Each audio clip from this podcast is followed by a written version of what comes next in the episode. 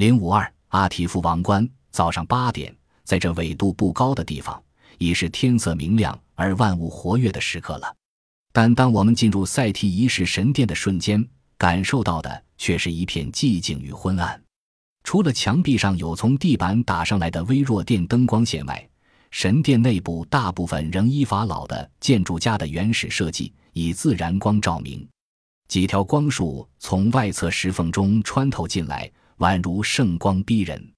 光束中灰尘的微粒舞动，和沉重的空气以及支撑着这多柱式建筑屋顶的巨大石柱，成为强烈的对比。我们几乎可以感受到欧西里斯的圣灵仍然在这里。这不单是想象，也是现实。因为周围的墙壁站满了美丽而调和的浮雕作品，全都在描绘以散播文明为天职的欧西里斯如何在死后扮演冥界之王的角色。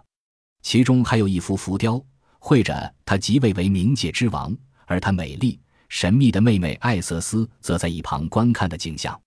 我逐一观察墙壁上的浮雕作品，发现欧西里斯在每一幅中戴着的王冠都极为华丽。并各有特色。王冠对古代的法老而言，显然是服装中一个重要部分。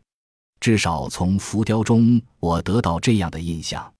然而，令人感到奇怪的是，多年来如此大规模的挖掘行动中，却从来没有一位考古学者发现过任何王冠或王冠的碎片，更不用说开天辟地的神明所使用的漩涡状仪式用头饰了。所有王冠中最令人感兴趣的还是阿提夫 （ATEF） 的王冠。这个王冠形状奇妙，除了有皇家徽纹的蛇形状章，以及尤拉阿斯，墨西哥用的是响尾蛇，而埃及则是用昂头，随时准备出击的眼镜蛇以外，正中央描绘着上埃及人的白色战斗用盔甲的图案。这个也只有在浮雕中可见，没有实物可供参考。王冠的两侧看起来是两块如树叶一般的薄金属片，与前面一个机关相连。王冠上面的金属片形成两张波浪形状的刀刃，学者一般认为那象征着一对雄羊角。赛提一世神殿浮雕作品中有好几幅是以戴着阿提夫王冠的欧西里斯为主题的。王冠看来大约有两英尺高。根据古埃及亡灵书的记载。王冠是雷送给欧西里斯的，但是欧西里斯戴上的第一天，头部开始剧痛。雷晚上回来时，发现欧西里斯的头因为戴王冠的关系而肿胀。